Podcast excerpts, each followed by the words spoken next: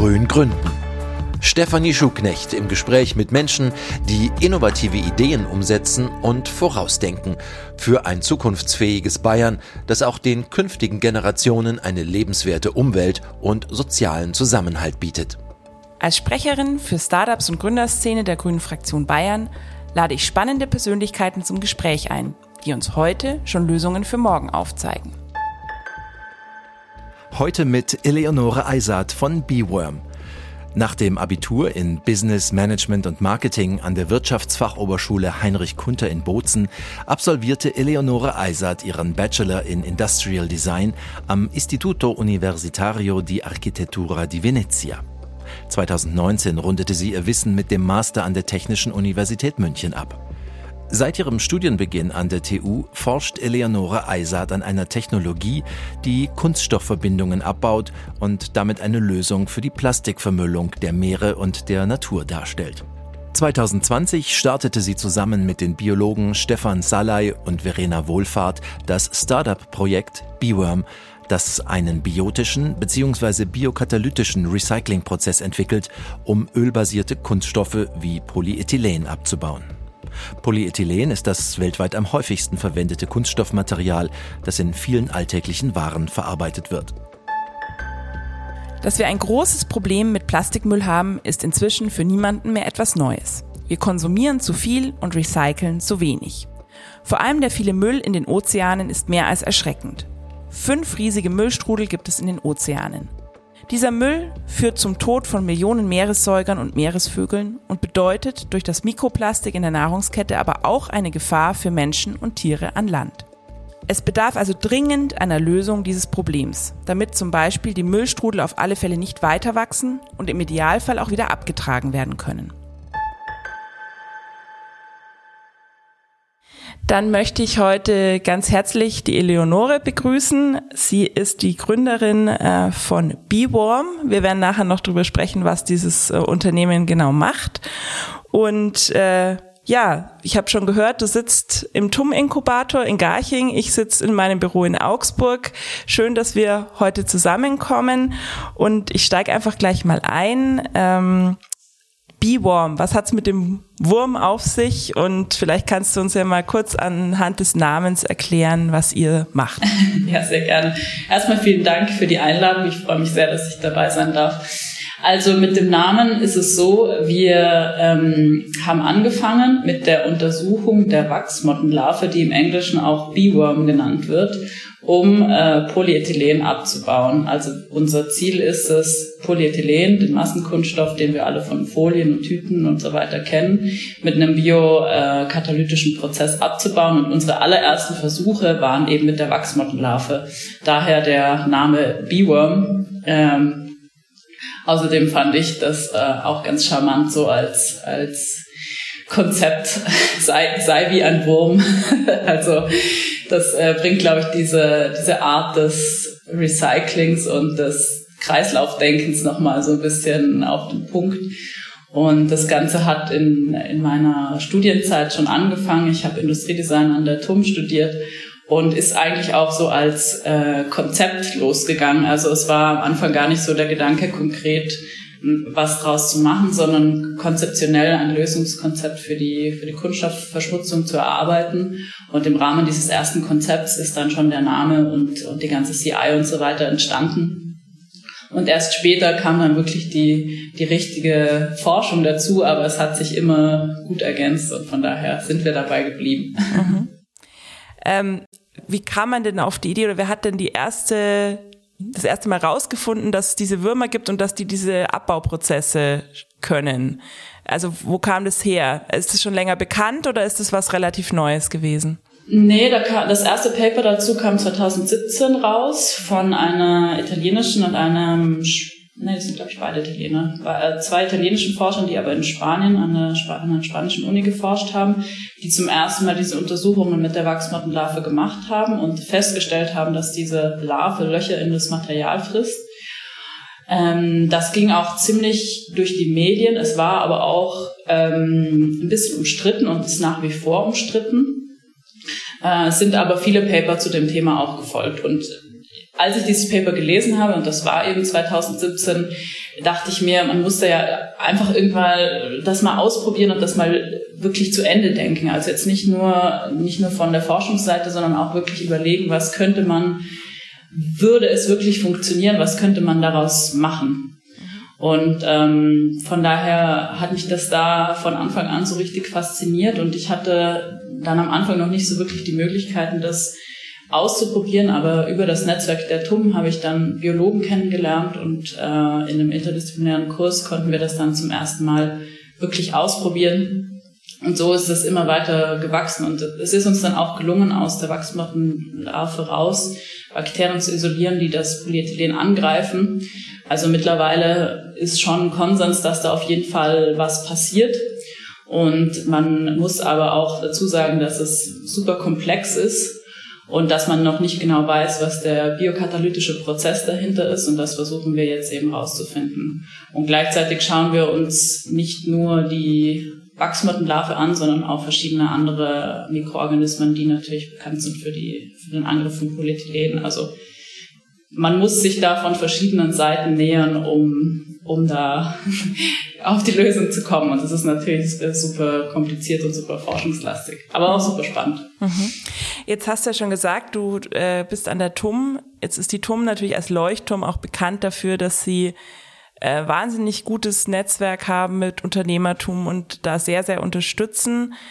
Was ist denn jetzt für dich sozusagen, also du hast schon gesagt, hast, jetzt äh, du hast Biologen kennengelernt, die das dann sozusagen von der Seite irgendwie äh, unterstützen konnten.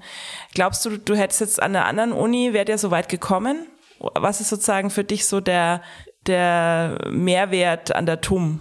Naja, die TUM ist einfach ein, eine unglaubliche Quelle an Ressourcen, ähm, Fachkräften. Ja, also ich, ich weiß nicht, also es ist ein bisschen schwierig zu sagen, kommt natürlich auf die Uni drauf an, aber es ist schon wirklich krass, was man hier zur Verfügung gestellt kriegt und was man auch schaffen kann, wenn man wirklich will. Also bei mir war es ja wirklich so ein Kaltstart, also von von jemandem, der eigentlich eine verrückte Idee hatte, zu einem richtigen Team und einem Labor und eine Unterstützung auf allen Seiten. Also da hat die TUM natürlich eine große Rolle gespielt. Also das kann man gar nicht anders sagen. Ich glaube, wenn man jetzt diese Idee privat gehabt hätte, unabhängig von irgendwelchen Institutionen, dann wäre es mehr oder weniger unmöglich gewesen, weil naja, man hat ja auch gar nicht die, also man kann ja nicht privat in irgendein Biolabor reinspazieren und sagen, ja, ich bin's, darf ich jetzt hier mal ein bisschen rumexperimentieren.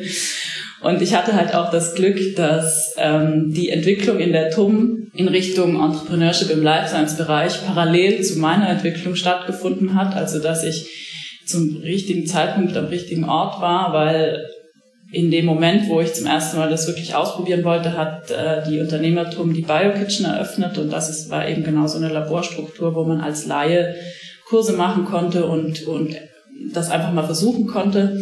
Und mittlerweile gibt es eine ziemlich große Struktur, die nennt sich TUM Venture Labs. Und ähm, da hat man halt wirklich als Startup die Möglichkeit zu arbeiten, auch wenn man so bunt gemischt ist, weil normalerweise bis dato, also bis zu dem, bis zu diesen neuen Entwicklungen war es eigentlich so, dass alles, was an Life Science und Forschung passiert ist, an den Lehrstühlen stattgefunden hat. Und äh, dementsprechend die Teams auch irgendwie aus den Lehrstuhlen hervorgehen mussten, weil sonst hat man einfach die Infrastruktur nicht gehabt. Von daher ist diese Entwicklung für uns super wichtig und super spannend und wir wachsen so ein bisschen mit mit dieser mit dieser Entwicklung an der Truppe. Mhm. Würdest du sagen, seid ihr noch im Forschungsstadium oder schon im Anwendungsstadium und wie ist so eure Zeitplanung? Ähm, also wann habt ihr, habt ihr schon ein Produkt, das ihr tatsächlich testen könnt oder seid ihr noch davor? nee. nee, nee, wir sind noch im Forschungsstadium, wir sind auch noch nicht gegründet. Ähm, wir sind, ähm, wenn man das jetzt in diese Technology Readiness Level einteilt, so bei zwischen zwei und drei, also schon noch in einer, in einer frühen Phase. Und in der Biotechnologie ist es natürlich auch schwer vorauszusagen, wie lange die Entwicklung dauern wird. Ähm, es sind, das kann man natürlich jetzt nicht mit einem Software-Startup vergleichen, sondern wir sprechen da jetzt tendenziell eher von fünf bis zehn Jahren. Und ähm, ja, man, man kann es schwer vorhersagen, aber der nächste entscheidende Schritt, an dem wir jetzt eben gerade mit zwei Masterarbeiten unter Unterstützung vom Lehrstuhl für Mikrobiologie arbeiten, ist die Identifikation eines oder mehrere Enzyme, die für diesen Abbau verantwortlich sind. Und wenn man dann diese Enzyme gefunden hat, dann kann man in die Richtung Proteinengineering gehen und in die Richtung Skalierung. Also das ist schon so ein entscheidender Schlüsselmoment. Und ähm, vielleicht, um das mal ein bisschen einfacher zu erklären, ähm, man kann sich das so ein bisschen vorstellen wie äh, wenn man, es gibt ja Leute, die vertragen Milch gut und es gibt Leute, die vertragen Milch nicht gut. Und das liegt an dem Enzym Laktase, das die Laktose abbaut. Und dieses Enzym ist der Schlüssel für diesen Abbau. Und genauso müssen wir jetzt für den PE-Abbau das, das oder die, wahrscheinlich sind es mehrere, Schlüsselenzyme identifizieren. Das heißt, am Ende brauchen wir gar nicht den, den ganzen Organismus und auch nicht den Mikroorganismus, sondern wir brauchen diese Schlüsselkatalysatoren. Ich hoffe, das war jetzt bisschen ja, verständlich. War, war, war, super gut erklärt, weil ich eben tatsächlich jetzt äh, mein Bio- und Chemieunterricht liegt schon sehr lang zurück und ich muss ehrlich sagen, es war jetzt nicht mein mein Hauptfokus in der Schulzeit und äh, insofern äh, ist es super, wenn du uns das so äh, bisschen runterbrechen kannst. Ähm, jetzt, wenn wir mal dran denken, ein Produkt, das irgendwann mal am Ende dieser fünf bis zehn Jahre stehen kann, ich, ist klar, das geht alles nicht so schnell, wie wenn man jetzt irgendwie eine App programmiert, sage ich jetzt mal. Ähm, wäre dann, was ist denn eure Idee? Also könnte dann, könnten diese Biokatalysatoren dann ins Meer ausgebracht werden an den Stellen, wo diese riesen Müllstrudel sind? Oder wie, wie stellt ihr euch das vor? Also was ist eure Vision sozusagen? Wo, wo kommt das, wo wollt ihr hin ja. am Ende? Also das wäre jetzt schon eine sehr, sehr ambitionierte Vision. Man muss, glaube ich, ein bisschen realistischer bleiben jetzt erstmal. Und was eine, was das wahrscheinlichste Szenario ist, ist, dass wir den Prozess so entwickeln, dass es ein industrialisierbarer Prozess wird. Also das, da muss man sich vorstellen, da hat man am Ende dann einen Bioreaktor und in diesem Bioreaktor gibt es eine Enzymsuppe und in dieser Enzymsuppe kann man das Polyethylen so weit abbauen, dass man daraus verwertbare Oligomere ziehen kann. Und das Ganze muss dann aber schon in einem industriellen Kontext stattfinden. Also dass man diese Enzyme jetzt ins Meer schmeißt, das ist noch sehr, sehr weit weg. Sondern eher, man muss sich eher so vorstellen, dass man daraus ähm, einen, einen Prozess ableiten kann, mit dem man zum Beispiel aus dem jetzigen bestehenden heterogenen Stoffstrom, der jetzt in der Verwertung anfällt, das PE rausziehen kann und aus dem PE eben wiederum kurzkettige Alkane rauskriegt, also sozusagen Baustoffe vom, vom Polyethylen, die man aber dann wiederum in der petrochemischen Industrie einsetzen kann. Mhm. Und was wir verkaufen werden am Ende ist die Lizenz dieses Prozesses. Mhm. Und das ist natürlich super spannend für Chemiekonzerne, für die petrochemische Industrie, für die Verwertungsindustrie und für alle diejenigen, die sich, die einfach äh, Ressourcen in die Welt rausgeben, die dann an, an einem gewissen Punkt verschwendet sind, weil man sie nicht mehr, nicht mehr wirklich zurückkriegt. Und, und das ist halt das Spannende an diesem Prozess, weil im Moment haben wir in der Anwendung nur mechanisches Recycling und thermisches Recycling, wobei thermisches Recycling natürlich eine Beschönigung ist für Verbrennung. Und mechanisches Recycling ist sehr limitiert, also das funktioniert für bestimmte Stoffe sehr gut, zum Beispiel für PET, also für diese Wasserflaschen, die man kennt, da funktioniert es natürlich sehr gut. Oder für HDPE, also hartes Polyethylen, ähm, das sind zum Beispiel Shampooflaschen und so weiter, da funktioniert es auch noch, wobei auch unter bestimmten Bedingungen. Aber alles, was zum Beispiel Verbundstoffe sind, Folien, verschmutzte Stoffe, das ist, das fällt alles aus dem mechanischen Recycling raus. Und das kann man auch nicht mit mechanischem Recycling lösen. Das heißt, wir müssen unbedingt innovative Recyclingstrukturen schaffen, um die Heterogenität dieses Stoffstroms überhaupt mal in den Griff zu kriegen. Weil im Moment also man liest immer von Recyclingquoten von 90 Prozent in Deutschland, aber davon sind 60 Prozent Verbrennung. Also da muss man, das muss man sehr, sehr kritisch hinterfragen, was diese Recyclingquoten aussagen. Und außerdem ist es im Moment noch so, dass alles als recycelt gilt, was in der Recyclinganlage ankommt. Aber das ist ja noch lange nicht das, was am Ende dabei rauskommt. Bei der Sortierung werden erstmal 50 Prozent fallen da weg aus verschiedensten Gründen. Das heißt, ähm, ja, jetzt habe ich vielleicht zu groß was aufgemacht. Nein, aber, nein, überhaupt nicht. Genau, aber ist, ja, die, die, die, die erste Stelle oder Stellschraube, an der wir drehen wollen, ist wirklich diese rohstofflichen Recyclingprozesse zu schaffen, wo man erstmal das, was wir haben, jetzt auch wirklich mal sinnvoll recyceln kann, weil da gibt es so viele Probleme und mein philosophischer Gedanke dabei ist halt auch, wenn man aus Müll wieder eine wertvolle, einen wertvollen Rohstoff gewinnen kann, dann kriegt er ja auch einen ganz anderen Wert. Das heißt, ich hätte dann ja auch gar kein großes Interesse dran, den äh, in die Umwelt zu geben, weil ich ja dann eigentlich eine Wertstoffquelle verschwende. Und das ist natürlich denkbar, dass man das, das, den Kunststoff aus dem Ozean sammelt und dann nach der Sammlung in diesen Prozess einspeist. Aber dass man die Enzyme jetzt direkt da drauf schüttet, das ja, das ist vielleicht in einer sehr weiten Zukunft schon denkbar, aber ja, da, da würde ich jetzt, glaube ich, ein bisschen zu viel nee. versprechen. Das ist ja auch spannend, weil jeder stellt sich ja sozusagen dann, also keine Ahnung, wenn man jetzt eure Seite aufmacht, dann stellt man sich irgendwie vor, da kommen die Würmer und fressen sich durchs Plastik und dann ist das Problem gelöst. Nein, also es ist jetzt sehr äh, simpel und so äh, ohne Ahnung zu haben und dass es eben viel, viel mehr dahinter steckt und dass es im Grunde ein Baustein für eine echte Kreislaufwirtschaft ist, was ihr macht. Ne? Darum geht's euch ja. ja. Also ihr wollt ja sozusagen ja. die Stoffe wieder zurückführen, damit man eben das Erdöl, das schon in der Produktion verwendet worden ist, einfach jetzt nicht verloren ist, sondern dass man die Kunststoffe einfach genau. äh, wiederverwenden kann. Gibt's da irgendwie eine, eine Obergrenze an Wiederverwertung oder ist es einfach, man kommt immer wieder zu diesen Grundbaustoffen zurück und kann immer wieder den Prozess machen? Ja, theoretisch ist es unendlich, weil ähm, wenn man zurück zum Rohstoff geht, dann ist man ja immer wieder beim Grundbaustein angelangt. Das ist natürlich auch ein Vorteil im Vergleich zum mechanischen Recycling, weil mechanisches Recycling ist natürlich immer mit einem starken Qualitätsverlust verbunden. Unendlich geht's bestimmt nicht. Also man hat natürlich auch da immer wieder Verluste und äh, ja, einfach Nebeneffekte. Aber theoretisch ist es auf jeden Fall eine Technologie mit sehr hohem Kreislaufpotenzial. Genauso wie das chemische Recycling übrigens, was eine andere Form des rohstofflichen Recyclings ist.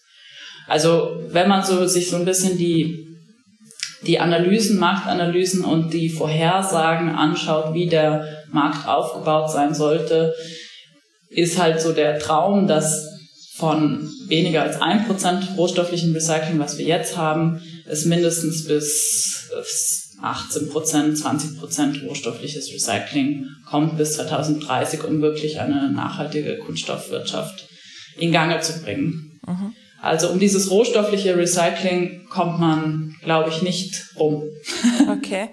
Ähm, wo würdest du denn jetzt die Aufgabe der Politik sehen, um da zu unterstützen? Also ich komme ja sozusagen von der Seite, welche Ra ich, Rahmenbedingungen ja. setzen, wie können wir unterstützen. Das eine für die Gründer und das andere ähm, also für diesen ganzen Themenbereich Recycling. Also es gibt ja Kreislaufwirtschaftsgesetz und so, also eigentlich sind die Rahmenbedingungen ja da, aber hast du da das Gefühl, da fehlt's noch oder da müssten auch noch Dinge verändert werden?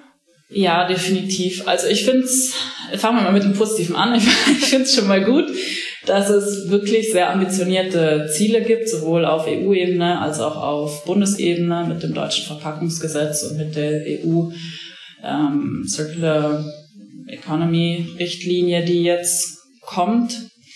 Aber man muss halt auf der einen Seite auch sagen, dass die Strukturen und vor allem die Förderstrukturen super langsam sind und das einen natürlich extrem blockiert.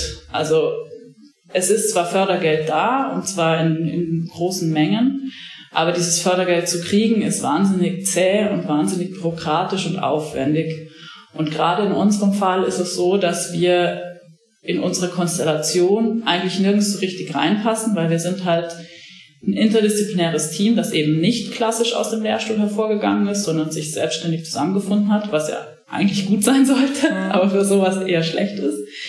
Ähm, und wir sind eben auf der Schwelle zwischen Forschung und, und Gründung. Und dafür gibt's wenige Programme und die Programme, die es gibt, die sind sehr, ja, wie soll man das sagen, sehr, ja, einfach sehr zäh. Also man muss da sehr aufwendige Anträge schreiben. Die Anträge werden über Monate ähm, kontrolliert, obwohl das jetzt irgendwie 25 Seiten sind. Also ich und man muss halt wirklich schauen, dass man diese, diese Wartezeiten irgendwie überbrücken kann. Und da kommen wir ehrlich gesagt auch langsam so ein bisschen an unsere Grenzen. Also, die, was die Politik definitiv tun könnte, ist, leichtere Zugänge zu schaffen und Bürokratie in diesen Förderstrukturen abzubauen. Und da auch vielleicht mal mehr Wert darauf zu legen, jetzt wirklich die Sachen in Gang, in Schwung zu bringen und weniger Wert darauf zu legen, dass man bis auf die Mann, auf den Manntag und die Pipette genau angibt, was man die nächsten drei Jahre machen will. Weil das Problem ist halt einfach, man kann das als Startup nicht vorhersagen. Man kann nicht sagen, äh, ich werde jetzt die nächsten drei Jahre genau das und das und das machen, weil das macht halt einfach keinen Sinn. Das ist Innovation, also es ist was Neues und man kann nicht genau vorhersagen, was man macht. Und das blockiert einen enorm, wenn man das, mhm. wenn man nur dadurch, dass man bis aufs kleinste Detail alles vorhersagt, überhaupt eine Chance hat, gefördert zu werden. Wo habt ihr euch äh, bisher beworben? Also äh, ich meine, Exist ist ja so der Klassiker, genau. aber wenn du jetzt drei Jahre sagst, ist das ja sozusagen aus dem Exist ja, das, Raum raus, sage ich jetzt mal. Da gibt es noch ein anderes Exist-Programm. Also wir hatten uns für das für das Einfache beworben, für das Gründerstipendium. Und da wurde uns gesagt, dass das zu uns nicht passt, was ja auch zum gewissen Maßen stimmt. Und dass wir uns bitte auf das andere bewerben sollten. Ähm, aber genau da ist halt die, die Sache, dass das erst im Januar wieder ausgeschrieben ist und ähm, das dauert dann halt auch immer sehr lange, bis man da eine Rückmeldung kriegt. Ich will mich da jetzt auch gar nicht beschweren. Ich, ich sage nur, dass man, dass man da allgemein vielleicht ähm, die Töpfe ein bisschen anders aufstellen könnte. Mhm. Nee, also ich nehme es auch nicht als Beschweren wahr, sondern ich habe dich ja auch gefragt explizit daher, ja. weil wir halt immer wieder ja äh, genau die Frage uns stellen, wo können wir nachjustieren, was sind sozusagen die Hürden, die es gibt für die, die eigentlich äh, tolle Ideen haben und wo kann man das irgendwie straffen, ja? Und ist bei euch sehe Ja, bei uns ja. bei uns muss man auch dazu sagen, kommt natürlich erschwerend hinzu, dass wir Laborstrukturen brauchen und zwar in der Sicherheitsstufe S2. Ähm, wodurch wir auch an, von der Uni gewissermaßen abhängig sind und wodurch wir auch von öffentlichen Förderungen abhängig sind, weil die Uni ist natürlich so reguliert, dass nur öffentlich geförderte Startups dann auch ein Anrecht auf die Laborräume haben. Und dementsprechend ist es so ein bisschen Henne-Ei-Problem bei uns. Also es, das ist wahrscheinlich auch ein bisschen ein Sonderfall, weil viele Startups haben natürlich jetzt nicht das Problem, dass sie extrem teure Labore in, in der Sicherheitsstufe 2 brauchen, sondern viele haben halt einfach eine Idee, wo sie einen Laptop dafür brauchen und für die ist das natürlich toll dann ähm, mit Gründerstipendien. Das, das sind ja super, super Töpfe, aber wenn man halt so ein komplexes Thema bearbeitet, mhm. dann trifft man halt auf vielen, auf viele Sackgassen, mhm. die, die so nicht sein müssen. Kommen wir mal zu dir persönlich noch mal ein bisschen. Ähm du löst ja oder du möchtest mit deiner Idee ja äh, also ein, ein grundsätzliches Problem auf der Welt lösen, ja. Hast du bevor du auf die Idee kamst, war das schon für dich ein Thema? Also Nachhaltigkeit, Plastikkonsum, also ändert die Arbeit an, an deinem Projekt auch das, was, wie du privat lebst? Also Zero Waste oder achtest du besonders drauf oder sagst du, also ich meine, das ist jetzt ja kein, äh, also man kann ja nicht den privaten Konsum alleine, der löst ja das globale Problem nicht, ja. Also jeder trägt zwar ein Stückchen dazu bei, aber ihr arbeitet ja an einer Lösung, die über das, über die einzelne Komponente rausgeht im Grunde. Nee, also mich beschäftigt das privat natürlich sehr, hat mich auch immer schon beschäftigt von Kind an eigentlich. Ich bin ja in den wunderschönen Dolomiten groß geworden und ich hatte immer eine sehr enge Bindung zu, zur Natur und habe mich immer schon als, als Teil der Natur gefühlt und habe auch schon früh festgestellt, dass da irgendwas aus dem Gleichgewicht geraten ist. Und das hat in mir immer schon so eine, ja, so eine Angst oder so ein Unwohlsein ausgelöst, was natürlich auch zu diesem Weg äh, geführt hat. Und ähm, als erstes, so das erste Thema, was mich sehr beschäftigt hat, ist, war Massentierhaltung, weil uns sehr früh in der Schule da auch schon entsprechende Filme gezeigt wurden, die mich sehr schockiert haben. Also ich bin mittlerweile seit äh, 15 Jahren Vegetarierin. Ähm, und so hat sich das dann immer weiter entwickelt und an, an immer mehr Stellen habe ich dann festgestellt, hier muss, muss was gemacht werden und ich versuche das natürlich schon privat auch zu machen, aber ich versuche das immer in einem pragmatischen Rahmen zu sehen. Also ich finde, diese ganze Nachhaltigkeitsdiskussion müsste ein bisschen weggehen von der Moral und von Gut und Böse und hin zu Pragmatismus. Und gerade diese ganze Kunststoffdiskussion wenn man sich mal näher damit beschäftigt, ist halt ähm, Zero Waste oder Zero Plastic oder was auch immer keine realistische Lösung. Also man, also die meisten Leute haben gar keine Vorstellung davon, in wie vielen Produkten überhaupt Kunststoffe vorhanden sind. Also ich würde mal behaupten, alles, was du gerade trägst und alles, was ich gerade trage, enthalten zum Beispiel Polyesterfasern. Das ist auch schon Kunststoff. Die Brille ist aus Kunststoff, das iPad ist aus Kunststoff.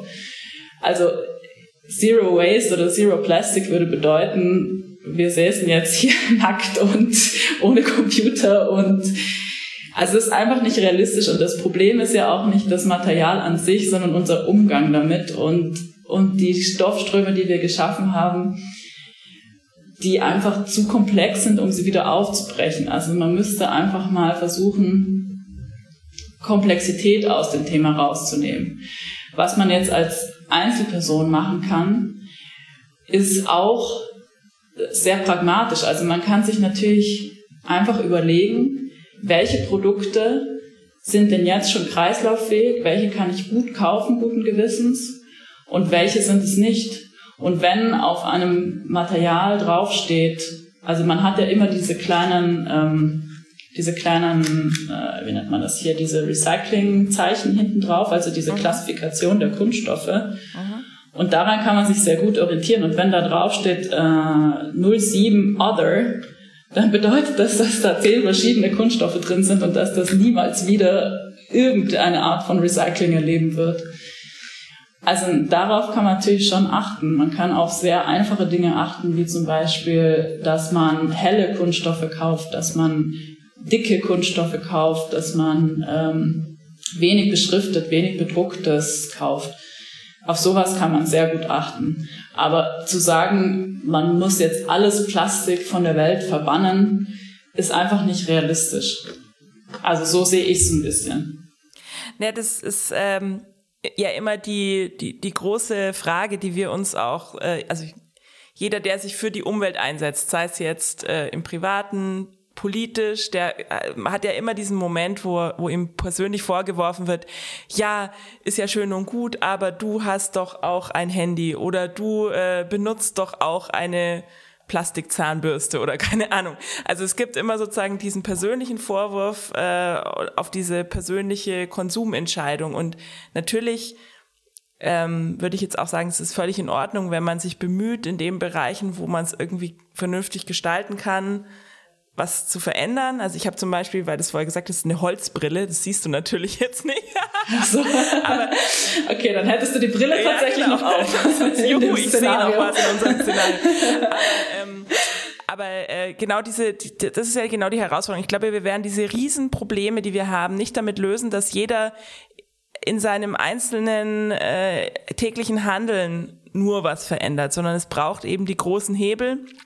Das gilt bei der CO2-Thematik, beim Klima, äh, das gilt genauso bei der, beim, bei der Kreislaufwirtschaft.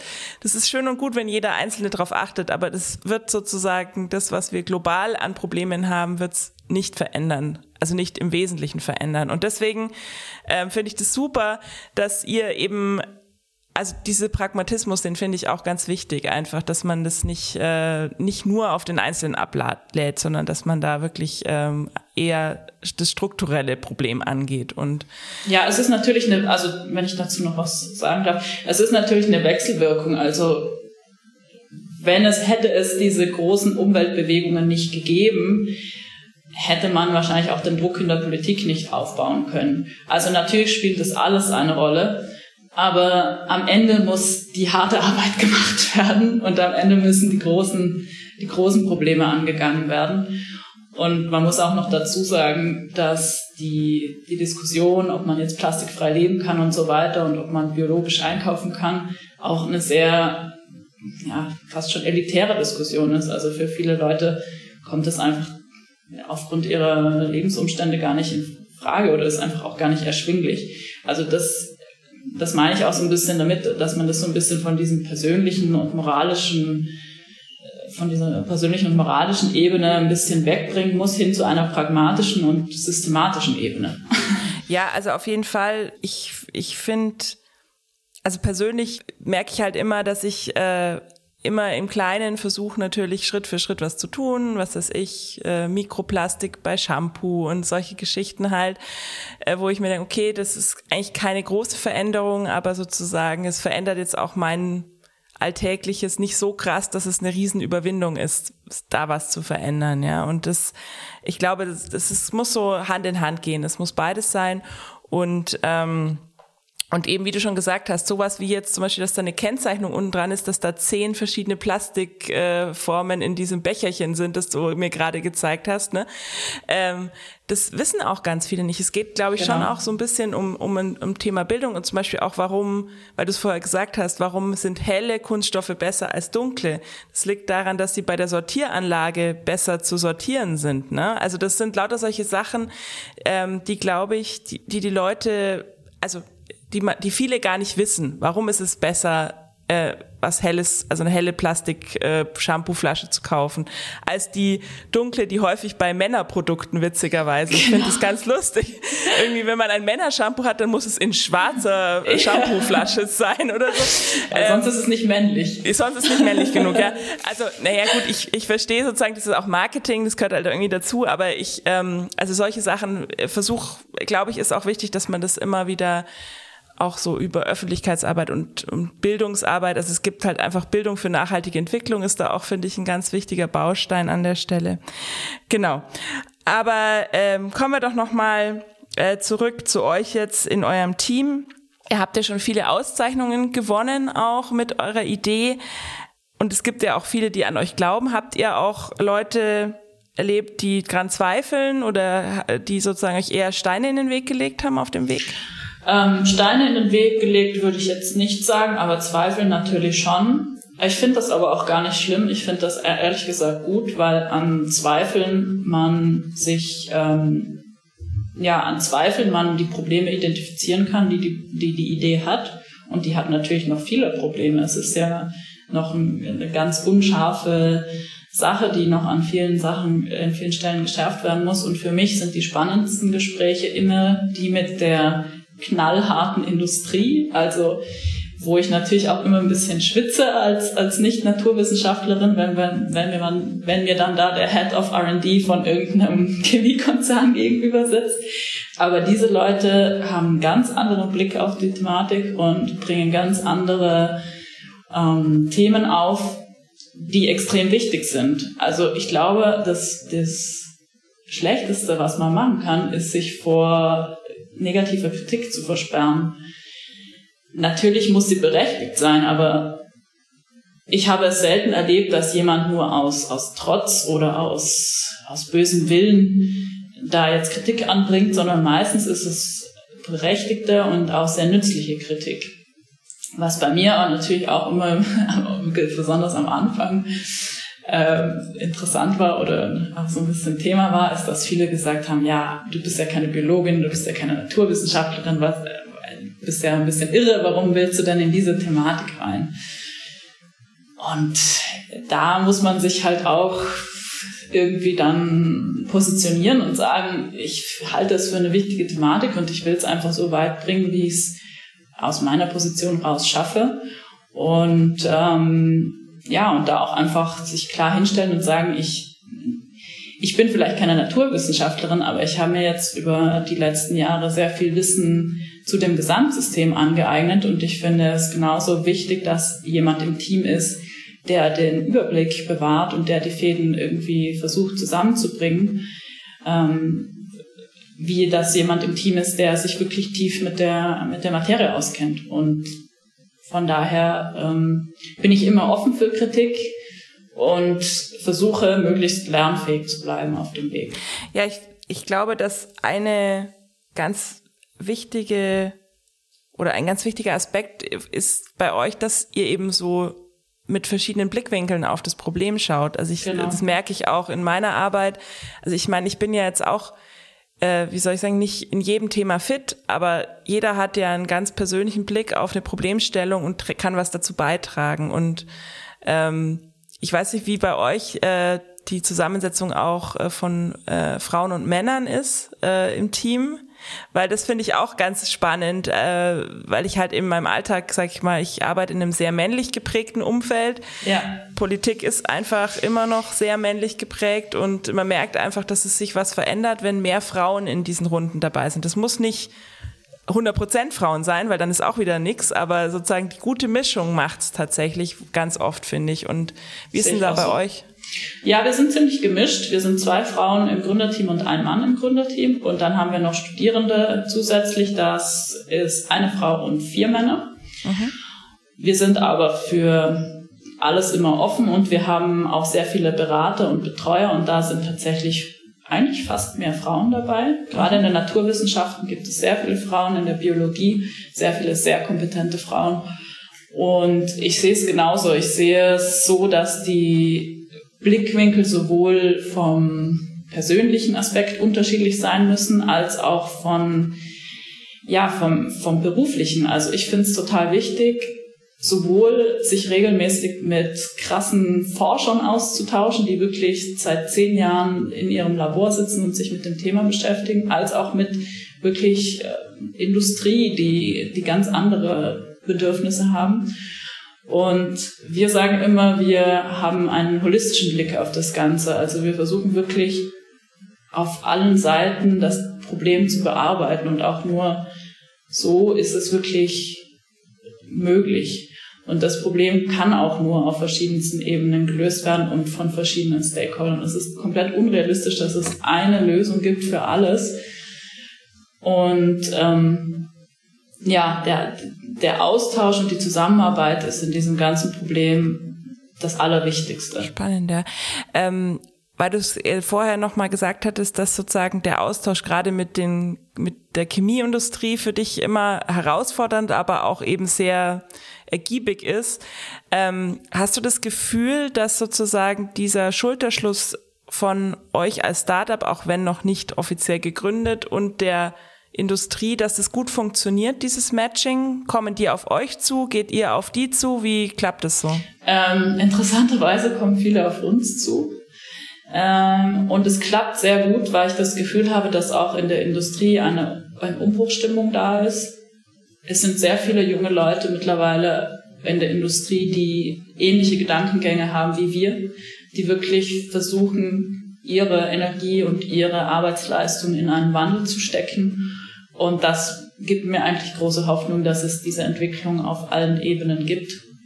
Von daher ähm, haben wir bis jetzt eigentlich immer sehr gute Erfahrungen gemacht. Also es ist natürlich super herausfordernd, aber wir stellen uns auch immer ehrlich hin und sagen, wir sind genau so weit. Wir können genau das jetzt schon sagen und alles andere können wir noch nicht sagen. Und dann kommt es eigentlich meistens zu einem schönen und offenen und ehrlichen Austausch. Ich glaube, problematisch wird es immer nur dann, wenn man behauptet, was zu können, was man noch nicht kann, oder behauptet, was zu sein, was man nicht ist. Aber solange man eine gewisse Offenheit an den Tag legt und eben auch aus dieser ganzen Debatte, ich sag's wieder, die Moralkeule mal weglässt und nicht sagt, ihr bösen Chemiekonzerne, ihr seid ja schuld. Also wenn man nicht mit so einer Haltung an den Tag äh, den, den Leuten gegenübertritt, sondern sagt, wir sind alle schuld und so ist es auch nun mal. Und wir wollen jetzt aber zusammen dran arbeiten, dass es nicht mehr so ist, dann schafft das eine ganz andere Atmosphäre, finde ich. Ähm, vielleicht jetzt schon langsam so zum Ende hin. Hast du Tipps für Menschen, die auch eine Gründungsidee haben und äh, irgendwie noch nicht so wissen, wie sie es anpacken sollen? Also äh, mein wichtigster Tipp ist, dass man auf jeden Fall was machen sollte, wofür man brennt. Also wo man wirklich das Gefühl hat, das möchte ich machen, da möchte ich meine Energie reinstecken und da sehe ich, sehe ich Potenzial, weil es ist schon sehr anstrengend und sehr mühselig. Und wenn man keine intrinsische Motivation hat, dann ist es, glaube ich, schwer. Also es, es gibt definitiv auch Leute, die sagen, ich will einfach reich werden. Und ich finde, das ist der schnellste Weg. Wobei ich, äh, in der Biotechnologie ist es sicher nicht der schnellste Weg. ähm, aber genau, allgemein würde ich einfach empfehlen, sich was zu suchen, wofür man wirklich eine Passion hat und sich dann auch richtig reinzuhängen. Aber es gibt natürlich keine Erfolgsgarantie. Und ähm, ja, was ich auch nur empfehlen kann, ist, sich möglichst schnell ein Netzwerk aufzubauen, sich Unterstützung zu holen, auch keine Angst davor zu haben, zu fragen. Ähm, das ist auch, glaube ich, mit eines der größten Sachen, die ich gelernt habe, dass man die meisten Leute einfach nur fragen muss, um, um was in Erfahrung zu bringen. Und auch die wenigsten dann sagen, nee, ich habe keinen Bock mit dir zu reden, sondern äh, wenn man einfach jemanden auf LinkedIn zum Beispiel anschreibt und sagt, ich äh, entwickle gerade diese Idee und ich würde mir gern zu dem und dem Thema äh, Ihre Meinung anhören, dann sagen die, die wenigsten nein. Und über solche Gespräche kommt man immer sehr viel weiter. Also genau, Netzwerk aufbauen, Idee suchen, für die man brennt und langen Atem und dickes Fell zulegen. die Tipps, die ich geben kann. Okay. Danke auf jeden Fall schon mal für die Tipps. Und jetzt noch zu Schluss. Bist du zuversichtlich, was die Zukunft anbelangt? Ähm, ja und nein. Also ich glaube, also fangen wir mal mit Nein an. ähm, es ist natürlich so ein bisschen das Narrativ unserer Generation, dass die fetten Jahre vorbei sind und dass es jetzt härtere Zeiten auf uns zukommen. Und dieser, dieses Gefühl und dieser Weltschmerz, der überkommt einen natürlich schon ab und zu. Also manchmal denkt man sich wirklich, wenn man Nachrichten schaut, so, ja, gut, wir haben es verspielt, so mehr oder weniger. Das war's dann. Das war's dann. Aber auf der anderen Seite, und das ist mir auch immer ganz wichtig, dass man das jetzt auch mal versucht so zu sehen, es gibt endlich mal wieder richtig viel zum Neudenken und richtig viel zum innovative Ideen entwickeln. Also wir junge Generation, wir haben endlich ein richtig, ein richtig großes Spielfeld, auf dem wir uns austoben können. Und ich finde, dass es wichtig ist, das so zu sehen, dass man diesen Erfindergeist in sich wieder entdeckt und jetzt einfach sagt, okay, wir haben riesige Probleme, aber wir haben wahnsinnig viele Ressourcen und Potenzial, diese Probleme anzugehen. Und wir sind die Generation, die es schaffen wird. Und das, das finde ich, ist, muss so ein bisschen die Geschichte sein, die wir unserer Generation als, äh, ja, auferlegen, oder was nicht auferlegen, aber ja, wie wir es angehen müssen, weil ich finde jetzt halt alle, die jetzt in meinem Alter sind, also sagen wir mal zwischen 20 und 40, die, die haben keine Ausrede. Also die können jetzt nicht, die können jetzt nicht sagen, ja. wir sind zu jung, um was zu tun, und die können auch nicht sagen, wir sind zu alt, um was zu tun. Wir sind diejenigen, die was tun müssen. Kein anderer wird's machen. Aber das ist ja auch das Tolle. Also ich habe da so eher so ein ja, so ein Macher, Macherdrang. Ja, das war, äh, du sprichst mir da wirklich aus der Seele, das war auch ein schönes Schlusswort eigentlich schon. Ähm, Annalena Baerbock hat ja im Wahlkampf dieses, hat er das gesagt, sie will nicht beantworten, warum habt ihr nichts gemacht, sondern wie habt ihr das geschafft, sozusagen. Und das finde ja. ich, ist genau der Drive, glaube ich, den wir uns irgendwie erhalten müssen, beziehungsweise den wir erreichen müssen für unsere Generation. Jetzt sozusagen sagen, okay, krasse Herausforderungen, es kommt jetzt gerade alles auf einmal zusammen, aber wir schaffen das. Ja, so das wäre irgendwie das, was mich, was mich in mir erhoffe, dass wir das irgendwie, also ich bin sozusagen am Ende dieser dieser Generation, die du jetzt gerade formuliert hast, ich bin kurz vor den 40 sozusagen. Und ich habe aber auch noch dieses Gefühl, also wir müssen es doch jetzt packen. Und insofern ähm, danke einfach, äh, dass du an, an den Innovationen forscht, dass, dass ihr mit eurem Team das angeht und danke für deine Zeit vor allem.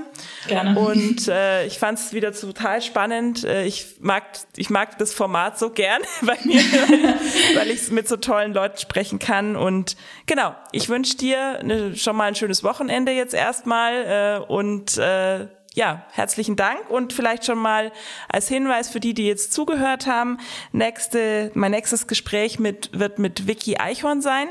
Die hat die Tech-Genossen gegründet. Das ist eine Genossenschaft, die Software entwickelt, die eben speziell sich äh, für Nachhaltigkeit auch einsetzen in verschiedensten Formen. Und da bin ich auch schon sehr gespannt, ähm, was wir dann besprechen werden. Also herzlichen Dank und bis bald.